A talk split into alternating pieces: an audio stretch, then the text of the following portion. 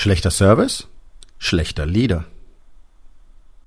Hallo und herzlich willkommen. Mein Name ist Dr. Alexander Madaus. Ich bin Unternehmer, ich bin Arzt, ich bin mehrfacher Bestsellerautor und ich bin natürlich Unternehmercoach.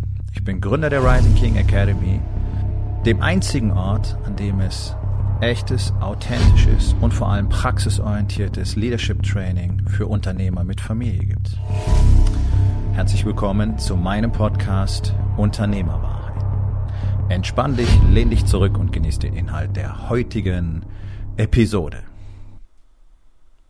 Schlechter Service hat immer etwas mit schlechter Leadership zu tun. Das kann auch gar nicht anders sein, weil der Leader immer darüber entscheidet, was insgesamt im Unternehmen, in seinem Team als Standard gilt. Und wenn ein Leader sein Team nicht gut führt, wenn die Standards eines Leaders schlechte Kommunikation sind, wenig Aufmerksamkeit, kein Investment in den Aufbau von vertrauensvollen Beziehungen, er also keine echte, auf Ehrlichkeit basierende, authentische, offene Unternehmenskultur etabliert, dann werden seine Mitarbeiter sich ganz genau so verhalten, wie er es vormacht. So, wann hast du das letzte Mal als Kunde, als Auftraggeber wirklich guten Service erlebt? Und ich bin mir ziemlich sicher, dass das für dich, genau wie für alle anderen, mit denen ich spreche und wie für mich selber auch, eine absolute Rarität ist, dass du wirklich sagst, ja, das hat gepasst. In aller Regel wird es so sein, dass du eher unzufrieden warst und manchmal ist es halt, na ja, okay, nicht wahr? Das ist doch der Standard, den wir in Deutschland haben. In Deutschland ist der Servicegedanke immer noch nicht angekommen und ich finde das wirklich ich weiß gar nicht, wie ich das nennen soll. Ich sage einfach mal dramatisch, denn ich bin als Kind in den 70er Jahren bereits mit der Formulierung Servicewüste Deutschland aufgewachsen.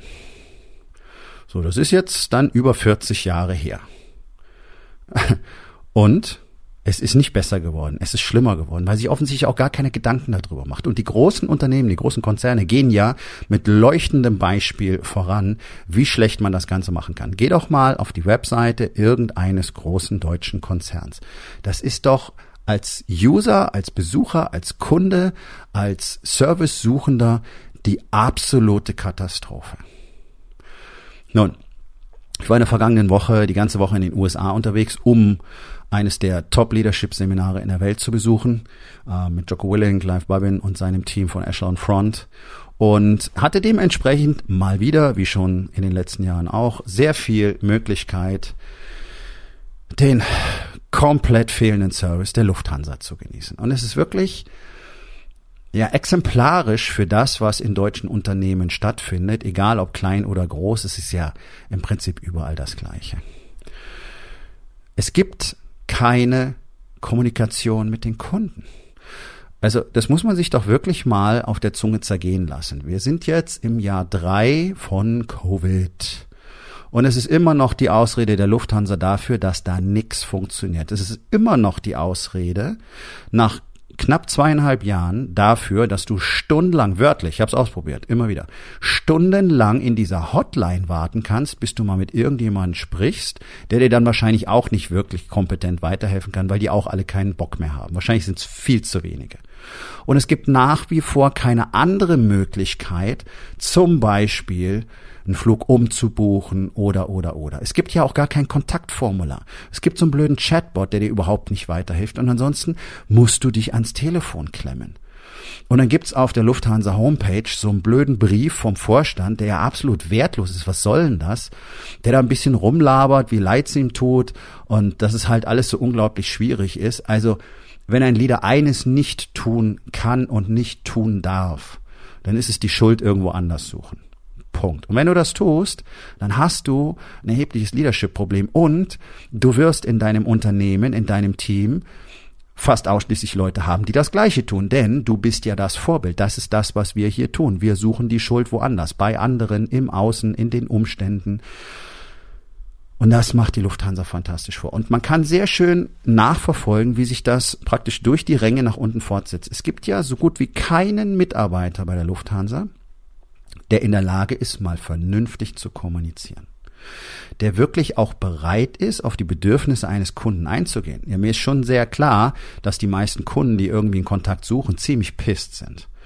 Und es ist halt wiederum deren Problem, dass die auch nicht verstehen, wie man ordentlich kommuniziert. Nur, es sollte so ein Grundgedanke von Service vorhanden sein in den Köpfen jedes einzelnen Mitarbeiters, um Menschen einfach komplett im Dunkeln stehen zu lassen, wenn die Dinge nicht funktionieren. Ich meine, momentan wird ja kein Flugplan eingehalten. Also die Lufthansa war noch nie Meister der Pünktlichkeit. Ich kann mich nicht an einen einzigen Flug erinnern, der mal pünktlich irgendwo losgeflogen oder angekommen wäre. Ja? Aber das Ganze ist jetzt natürlich noch viel dramatischer geworden, dadurch, dass völlig unerwartet jetzt Millionen von Leuten endlich mal wieder in Urlaub fliegen können. Die Lufthansa natürlich fleißig Leute gefeuert hat, die sie jetzt alle nicht zurückkriegt und dann stehen die Maschinen teilweise stundenlang am Gate, weil sie nicht geputzt werden und die Leute kommen nicht weg und alle Anschlussflüge sind weg. Und so ging es mir letzte Woche die ganze Zeit. Deswegen gab es letzte Woche auch keinen Podcast, weil ich eben die ganze Zeit unterwegs war. Und dann in einer Maschine zu sitzen, die schon über eine Stunde Verspätung hat und du deine Anschlussflüge praktisch schon streichen kannst, weil es schlichtweg einfach physisch nicht möglich ist, zu diesem Gate in, in der richtigen Zeit zu kommen, keine Kommunikation. Anstatt, dass dieser Konzern ein System installiert, das bereits während des Fluges, der zu spät ist, allen Passagieren Informationen darüber gibt, was mit ihren Anschlussflügen ist. Anstelle dessen sagt dir ein freundlicher Pörser am Schluss, wir wünschen Ihnen viel Glück bei der Erreichung Ihres Anschlussfluges. Also da fühle ich mich dezent verarscht. Was soll denn das? Also guck halt, wie du klarkommst, ist die Kommunikation. Wir sagen dir nicht, dass dein Anschlussflug auch bereits eine Stunde Verspätung hat, so wie es mir bereits auf dem Hinflug gegangen ist. Ich jogge wie ein Wahnsinniger mit meinen Gepäckstücken durch den Flughafen München, komme wirklich wörtlich vor Schweißtriefend am Gate an für meinen Flug nach Chicago. Und was ist da? Eine Stunde Verspätung. Ja, na klar habe ich mich gefreut, weil ich jetzt meinen Flug nicht verpasst habe und nicht irgendwann in der Nacht dort ankomme. Aber auf der anderen Seite wäre die Info schön gewesen, hey, Ihr Anschlussflug hat auch bereits erheblich Verspätung, Sie können ganz entspannt zu diesem Gate gehen. Nein, machen wir nicht. Wir geben einfach gar keine Informationen weiter. Ja? Auf dem Rückflug genau das Gleiche. Da kriegen sie es nicht hin, ihr eigenes Personal ordentlich auf die Sitzplätze zu buchen. Und dann war gestern eine halbe Stunde Diskussion, die sich überwiegend damit beschäftigt hat, ach ja, wie machen wir das denn jetzt? Und jetzt tut's mir für den Kollegen leid, dann kann der nicht mitfliegen, weil sie nämlich einen Platz doppelt gebucht haben. Und der Pilot dieser Maschine, in der ich saß, der ja der Boss ist von dem Ganzen, der trifft einfach keine Entscheidung, sondern er guckt dann ab und zu mal aus seinem Cockpit raus und sagt, und, wie weit seid ihr? Anstatt dass er sagt, pass auf, du raus, du setz dich hin, wir fliegen los, denn hier sind 160 Leute in dem Flieger, die gerne irgendwo hin möchten. Nö, macht er nicht. Er lässt eine halbe Stunde verstreichen, also mal wieder eine halbe Stunde Verspätung, ja, um dann irgendwann loszutrudeln und zu sagen, ja, nachdem wir die letzten Sitzplatzprobleme gelöst haben, bringen wir sie jetzt schnellstmöglich nach Hamburg. Nee, schnellstmöglich wäre vor einer halben Stunde gewesen. Keine Entschuldigung, kein gar nichts. Nicht mal eine Mitteilung über die berechnete Flugdauer, was ja mittlerweile der Standard geworden ist. So.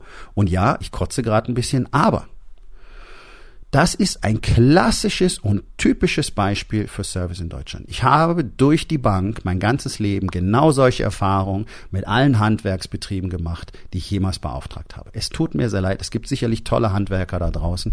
Die sind mir bloß nie begegnet und ich glaube, dass es extrem wenige sind. Die meisten sind so satt und ich kann dir eins versprechen, du kannst das tollste Produkt der Welt haben.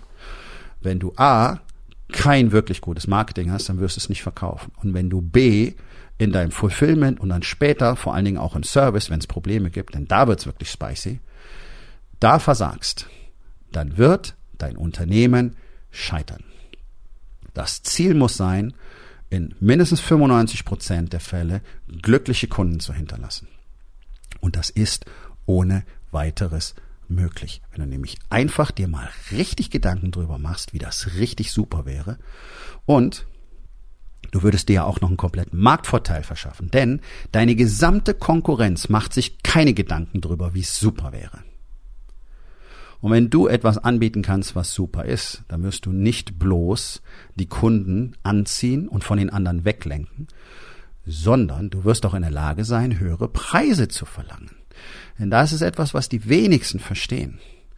Ein Produkt ist im Preis immer vergleichbar und hat nichts Besonderes. Ein Produkt ist halt ein Produkt. Eine Leiter ist halt eine Leiter. Ja? Aber wenn du ein richtig gutes Angebot hast, und das würde zum Beispiel beinhalten, die Kunden richtig glücklich zu machen, dann ist der Preis nicht mehr direkt vergleichbar. Denn für etwas, was überall die gleiche Leistung ist, sei es Physiotherapie oder Personal Training oder eben irgendeine Handwerkergeschichte und da sind irgendwie alle gleich und dann geht's halt natürlicherweise nur über den Preis. Das ist ein normaler menschlicher Mechanismus. Ich bin da nicht anders. Wenn ich merke, das ist irgendwie alles nichts Besonderes, dann nehme ich den billigsten. Ich will aber gar nicht das, was alles nicht besonders ist, sondern ich will den besonderen Service. Ich will besonders zufrieden sein. Ich will kein Kopfweh haben. Ich will keinen Bauchweh haben. Und du auch nicht. Und alle deine Kunden wollen das auch nicht. Und deswegen kann man sich gar nicht genügend Gedanken drüber machen, die Kunden zufrieden zu machen. Und wenn du Unternehmen nimmst, wie zum Beispiel die Lufthansa oder die Deutsche Bahn oder, oder, oder, oder, oder, oder, oder, ja, wir können jetzt beliebig in den Topf greifen, da ist keiner wirklich gut drin. Dann wird dir einfach klar, dass es so auf Dauer nicht funktionieren kann. Und Unternehmen wie die Lufthansa, die haben halt das Glück, die sind so groß, die werden vom Staat so lange gesponsert, bis es irgendwie funktioniert, weil die sind too big to fail. Das ist nicht, weil die gut funktionieren. Es ist nicht, weil die gut geführt werden. Ist nicht, weil die gut gemanagt werden. Das ist eine unglaubliche Arroganz, die diese Konzerne haben. Und die haben mehr als einen Megakonzern auf der Welt schon von jetzt auf gleich kippen lassen. Und trotzdem glaubt keiner, dass er der Nächste wäre. Und es wird wieder und wieder passieren. Aber für die kleinen und mittelständischen ist es ja noch viel wichtiger, denn ihr könnt, ihr könnt nicht über die Preise mit den Großen konkurrieren. Ihr könnt nicht über Volumen mit den großen konkurrieren, aber ihr könnt über die Zufriedenheit und über das Erlebnis allemal konkurrieren, sogar viel besser, denn das kann ein Konzern nicht leisten. Denn er hat da 10, 20, 100, 200.000 Mitarbeiter und das ist alles so auseinandergespreizt und die haben ja auch alle keine festen Leadership-Strukturen, die gut funktionieren. Deswegen kommt da unten gar nichts mehr an. Und deswegen funktioniert das dann so halbwegs nach Handbuch und die machen alle Dienst nach Vorschriften und das ist halt das, was du kriegst. Ja, in einem Konzern kriegst du wahrscheinlich immer den schlechtesten Service. Aber die kleinen mittelständischen, hier haben wir die Möglichkeit, eine echte Kultur aufzubauen und ein echtes vertrauensvolles Verhältnis zu unseren Mitarbeitern. Und dann sind die nämlich hoch motiviert, unsere Kunden glücklich zu machen. Und das ist nämlich der Punkt. Ein guter Leader macht sein Team glücklich. Und der sorgt sich um sein Team, der sorgt sich darum, dass die alles haben.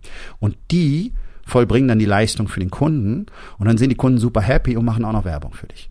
Und ja, das funktioniert alles. Ich habe es in mehreren Branchen demonstriert und die Männer, mit denen ich arbeite, die Unternehmer, mit denen ich arbeite, die die gleiche Strategie verfolgen, die haben die gleichen Ergebnisse damit. Es ist einfach so, wie Menschen funktionieren, wenn du so willst. Ja, es ist einfach menschliche Psychologie und vor allen Dingen ein extremer Fokus auf etwas für andere zu tun. Und das ist in Deutschland ja immer gar nicht populär. Ich, ich, ich, jetzt, jetzt, jetzt als Erster. Das ist Deutsch. Kein Wunder, dass alle so wahnsinnig unzufrieden sind. Kein Wunder, dass keiner mehr gerne irgendwo arbeitet. Denn jeder merkt doch, dass nicht gut abgeliefert wird. Jeder merkt doch, die Kunden haben gar keinen richtigen Bock drauf. Jeder merkt doch, die sind nur genervt und angepisst. Warum sind denn Leute genervt und angepisst? Weil irgendwas nicht funktioniert, weil es schon wieder nicht funktioniert, weil es immer noch nicht funktioniert, weil die Antwort Mist ist. Wenn ich mir angucke, was ich da teilweise für E-Mail-Antworten kriege, ohne Anrede, falsche Anrede, unten drunter steht dann irgendwie LG oder gar nichts nicht mal in der Lage, einen Gruß richtig auszuschreiben. Nichts. Und das ist der Standard. Und da braucht man sich doch nicht wundern, dass deutsche kleine und mittelständische Unternehmen am laufenden Band verbrennen.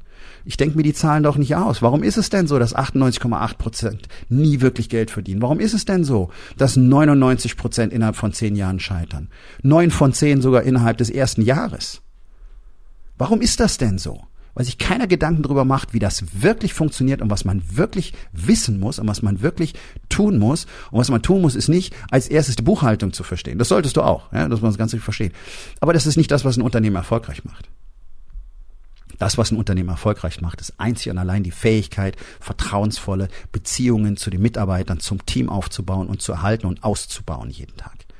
Und das führt dazu, Leute zu haben, die wirklich Lust drauf haben, was richtig Tolles zu produzieren, eine gemeinsame Mission zu verfolgen und fantastisch für die Kunden abzuliefern, die dann wiederkommen. Das heißt, du musst auch nicht ständig Neukunden gewinnen, weil du hast nämlich welche, die wollen immer mehr von dem, was du hast, weil es da so super ist und die sind auch bereit, dafür mehr Geld zu bezahlen. Und auch das funktioniert durch alle Branchen hindurch. Aber das ist eine Menge Arbeit. Und ohne wirklich ausgezeichnete Leadership-Fähigkeiten funktioniert das gar nicht. Und das ist das große Problem deutscher Unternehmen, denn hier ist Leadership null. Und ich kann dir eins versprechen, diese ganzen beknackten Führungstheorien, die du da draußen hören kannst, die werden dich alle nicht retten, weil sie allesamt nicht funktionieren. Warum gibt's denn ständig neue? Weil nichts davon funktioniert. Und jetzt bin ich einfach mal ganz dreist, weil es die Wahrheit ist. Ich kann dir tatsächlich die einzige Leadership-Strategie auf dem Planeten zeigen, beibringen und dich darin trainieren, die tatsächlich funktioniert. Nicht umsonst mache ich mir die Mühe, jedes Jahr Wochen in den USA zu verbringen, um von den Besten der Welt zu lernen. Warum beraten die wohl die größten und erfolgreichsten Konzerne der Welt? Hm, könnte was dran sein, oder? So. Das Ding ist, das ist gar nicht mal so wahnsinnig kompliziert, sondern es braucht einfach das Wissen und dann das Training. Und dafür gibt es strukturierte Prozesse. Und wenn du Lust hast, mit dem Ganzen mal Bekanntschaft zu schließen, dann schau dir doch einfach meine Unternehmerausbildung an. 1% Empire. Du findest den Link in den Show Notes von dieser Episode. Denn da habe ich alles an Wissen zusammengebracht, was du als Unternehmer, egal ob du Anfänger bist oder schon seit 15 Jahren Unternehmen führst, was du brauchst, um das Ding wirklich langfristig zu einem fantastischen Ort zu machen, zu einem erfolgreichen, wachsenden, wirtschaftlich erfolgreichen Unternehmen zu machen.